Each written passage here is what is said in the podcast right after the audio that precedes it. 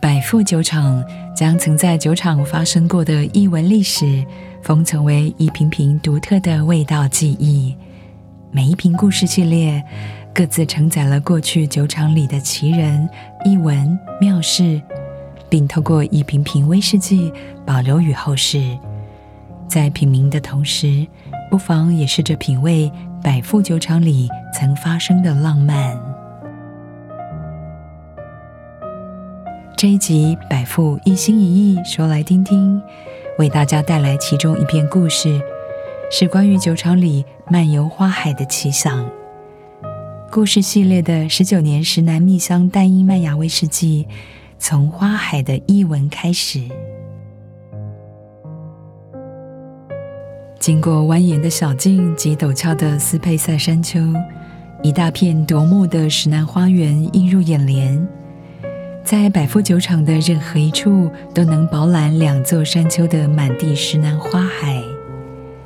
时间拉回到二零零零年某个晴朗的五月早晨，当时的百富酒厂物业经理戴夫史都华比平常早起，前往酒厂周围的康瓦尔山丘。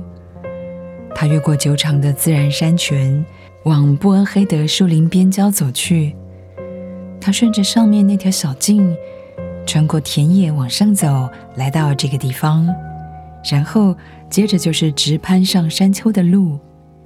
这是一条行人山道，石楠在酸性土壤中成长茁壮，百富的水泉就是来自于此。所以，我们酒厂的水源其实与布恩黑德树林边郊的石楠相同。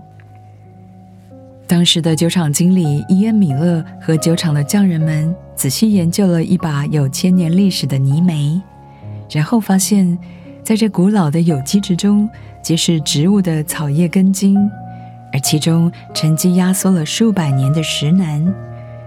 这些石楠根具有橡木的坚硬和忍冬的甜美，让他们不禁想，能不能在制作威士忌的过程中加入这些元素。融入这片土地最美好、最纯粹的特质，这启发了百富酒厂的石楠花实验。酒厂里的匠人们协力创造一款首度百富完全以酒厂自家原料所制作而成的威士忌。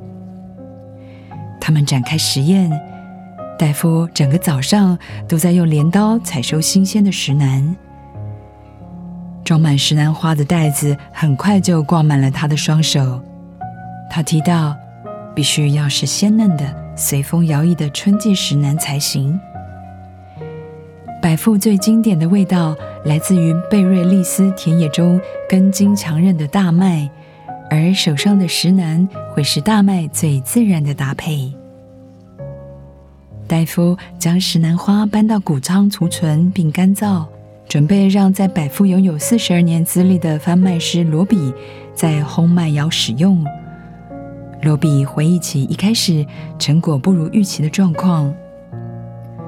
我们将干燥的石楠花置于火热的煤炭上，结果全部都咻一声让火势吞噬了。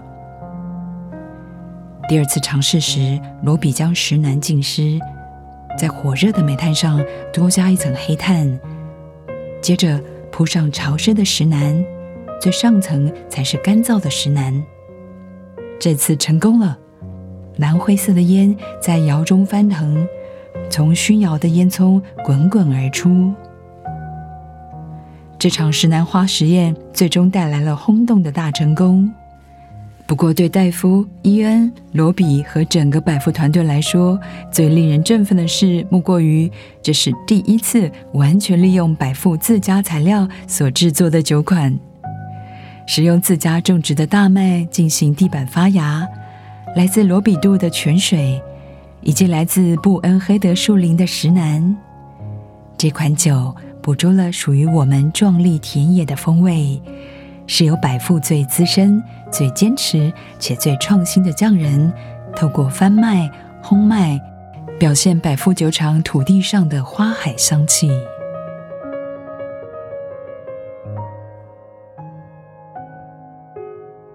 大家好，我是百富的品牌大使 Daniel。身为家族企业的酒厂品牌大使，我觉得最幸福的一件事情，就是能与酒厂里的工匠像一家人一样的相处。故事里的戴夫和罗比，我认识他们很久了。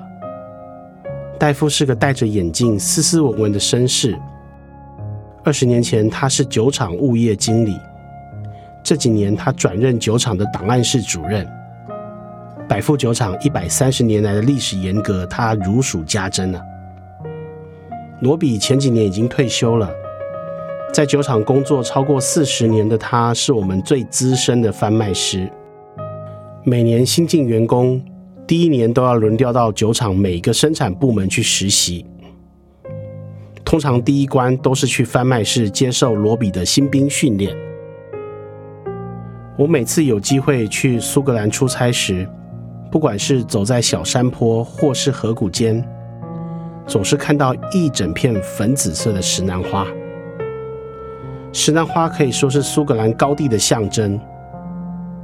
当我听到百富在二十一年前就尝试要将石楠花放入威士忌制成的一个环节，这真是浪漫又创新的实验啊！如果你有机会品饮这款故事系列十九年石楠蜜香威士忌，请先闻闻看它的香气，我觉得是充满花与森林的调性，有点无花果的香味，也有草本植物的味道。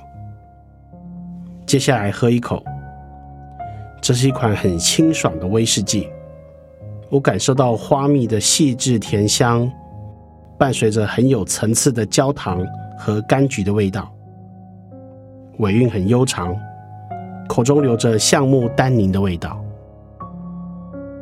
这是百富一心一意说来听听，今天带给大家的故事，取材自真实发生在酒厂中的故事，匠人们因此受到启发，将故事封存在酒意之中。